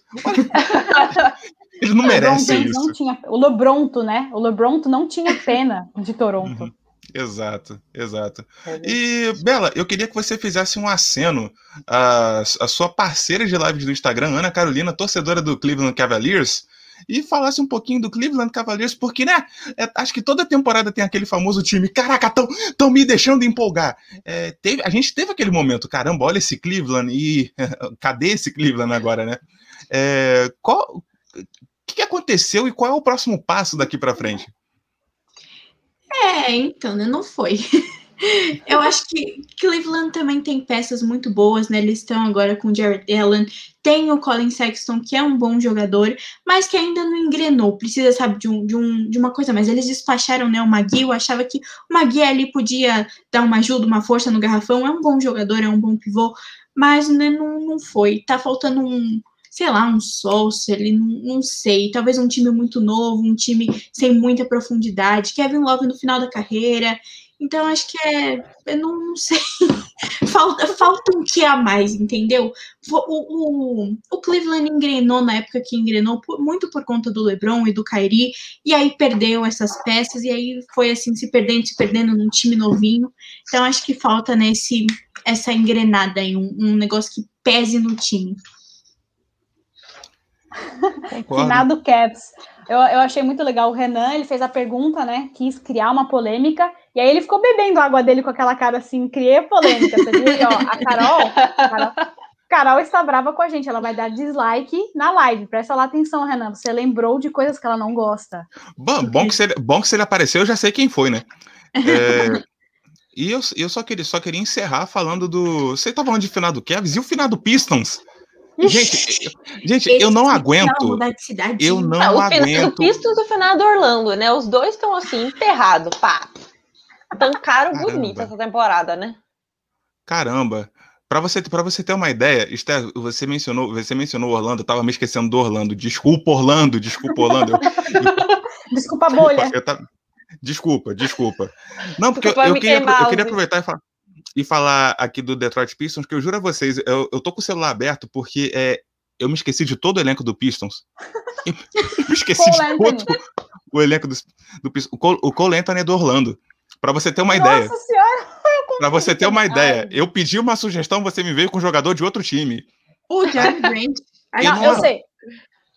Ai, eu não aguento, eu não aguento mais falar do Pistons e falar, não, porque na época dos Bad Boys eu não aguento, gente, me dá outra coisa para falar. Eu queria. Eu queria, mas eu juro. Mas é, brincadeiras à parte, eu fico, eu fico chateado com, com o Pistons, que é um time, é um time que tem uma história, a gente, a gente respeita. É, mas com o atual elenco, eu não vejo, não vejo muita saída para o Pistons além do, além do draft, porque é um, é um time que não, não tem aquela, aquela coisa atrativa. Vou atrair jogadores. Detroit não tem não tem nenhum atrativo para jogadores que, fa que faça, pô, eu quero, eu quero ir para lá, eu quero jogar essa camisa. Eu sinto muito por eles, eu sinto muito, de verdade. Pistons, você mora no meu coração, mas vamos querer, vamos querer. E o, e o Orlando, já que você mencionou o Cole Anthony, Paola, é, o Orlando, o Orlando ele fez aquele mercadão, né, na, na off-season, é, na off-season, perdão, na, na, na trade deadline, se livrou de muitos jogadores assim que eram o, o, núcleo do time, mas ao mesmo tempo eram jogadores que já estavam há um tempo e, e o Orlando não conseguia evoluir de patamar. Agora eles estão com um elenco mais jovem, é, dá para apostar em alguma coisa, não sei o que, mas dá. E é, e é isso com relação ao Orlando. Não, eu não projeto o Orlando para o time da próxima temporada, daqui a duas temporadas, não. Não, não sei vocês, mas eu não vejo isso acontecendo com o Orlando Magic no momento. Eu só queria falar que eu fico triste que eu errei o nome, porque o Rodrigo apareceu no começo da live e ele é o DM do The Tank ah. Pistons. Ai, desculpa, ah, Rodrigo. Rodrigo. Eu sei de vários nomes só por causa dele, porque ele sempre tá tweetando lá, ele é tão fofo, sempre acompanhando o time naquele sofrimento, sabe? Que nem Sim, a Carol lembrou aí. Né? Inclusive, eu gosto, eu gosto, muito do, eu gosto muito dos. É dos GIFs que ele posta, que é sempre o Rashid Wallace dançando. Eu acho maravilhoso. é, mas vamos... E dessas 20 vitórias, né? 20 vitórias, 47 derrotas na temporada. 20 vitórias, duas foram vitórias em cima de quem, né? Do Boston Celtics. Meu Deus, é. meu time, né? Duas vitórias eles estão fazendo fazer uma boa agora. Não, foi entender é. foi uma bosta, falou, vamos ajudar aqui os meninos, é. coitado. Foi só por isso. Ok. Então, meninas, vamos nos encaminhando para o nosso encerramento. Eu preciso fazer um bate-pronto aqui com vocês, sem pensar muito. Sem pensar muito. Eu quero, eu gosto assim, resposta direta. É, vocês Bela, cuidem com a resposta de vocês. Bela, eu vou, é começar, eu, eu, vou começar com você. Tá. É, sua maior surpresa e sua maior decepção na Conferência Leste nessa temporada? Maior surpresa, 76ers. Maior decepção, Toronto Raptors. Bom, bom. Paola, sua maior surpresa, sua Ai. maior decepção? Esther, não me mate, por favor, tá? Eu gosto Não, muito de você. falar. Vamos manter a, a, a gente é mais que friends, a gente é amigas, tá bom? Minha maior surpresa foi o Knicks e a decepção foi Boston Celtics. O Poxa, Knicks, eu esqueci deles. Nossa, rapaz, esqueci do Knicks, mas tudo bem, continua com o 76ers. Depois, depois, depois dessa leve acariciada no ego, isto é só maior surpresa e só maior decepção na conferência. Cara, a maior surpresa não tem como tirar o Knicks ali, né? Porque é um time que a gente já tava, tipo, hum, né? Nada. Então, pra mim, a maior surpresa foi o Knicks mesmo. E a maior decepção eu vou colocar o Chicago Bulls, na verdade, por todas essas trocas que a gente. Eu até tava pensando é, que a gente ia ver um Chicago Bulls finalmente de volta nos playoffs. E, né, de- mesmo com todo esse investimento, né, voltaram para sair da zona de play. Então eu colocaria o Chicago Bulls depois da trade deadline. É, E antes? que-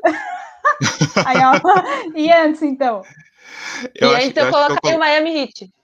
Olha, Eu já olha, falei olha, isso. olha. Olha, não, eu, eu mencionei o Orlando porque é, eu gostei. No papel, no papel, eu, eu falava, caramba, o time do Orlando tem peças interessantes, é um time competitivo. E veio a temporada do Nikola Vucevic, e eu, eu me empolguei com esse Orlando, mas depois aconteceu o que aconteceu.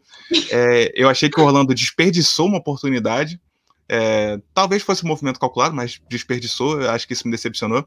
E eu confesso que a minha maior surpresa, na verdade, foi o Hornets, porque, diferentemente do Knicks e do Hawks, que eu realmente não esperava nada, do Hornets eu esperava desastre.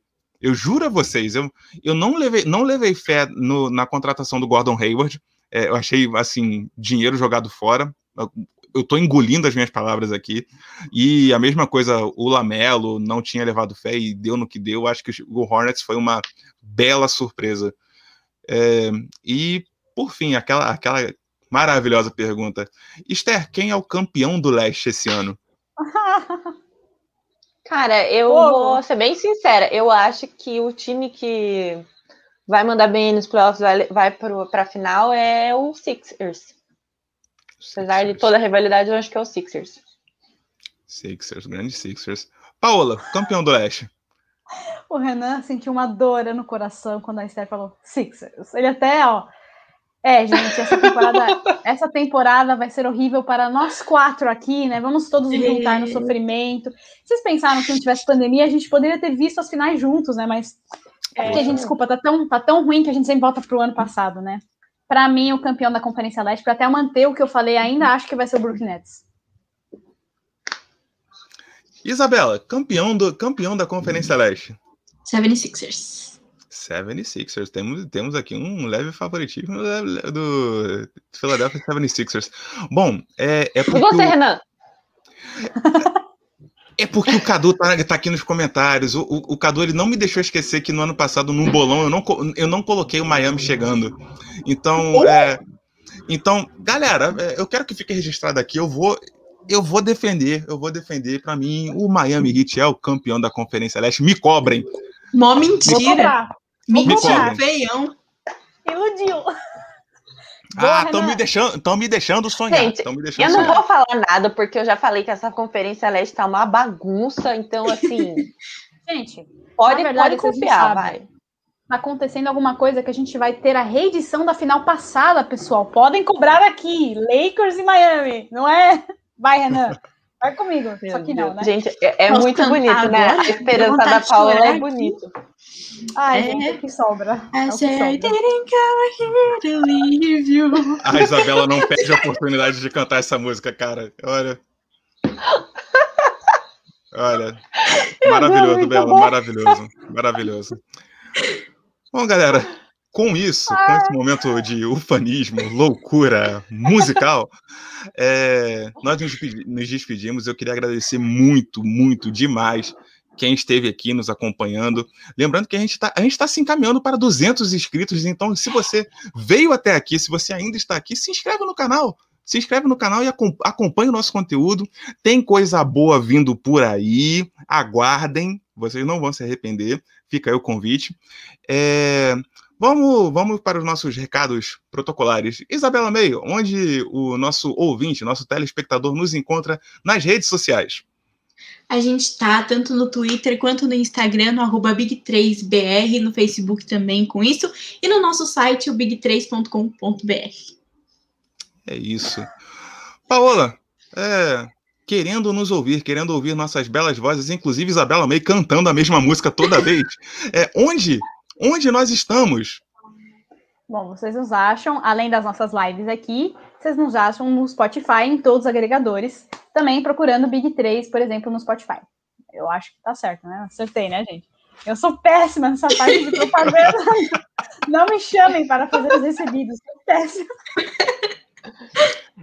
Pessoal, eh, pessoal com diploma em direito não, não se forma em publicidade e propaganda. Pois é, Renan, exatamente. Exato. E lembrando, lembrando que nós estamos sim nos principais agregadores, essa live vai ficar disponível no nosso canal. Se inscreva no nosso canal aqui no YouTube para não perder nada.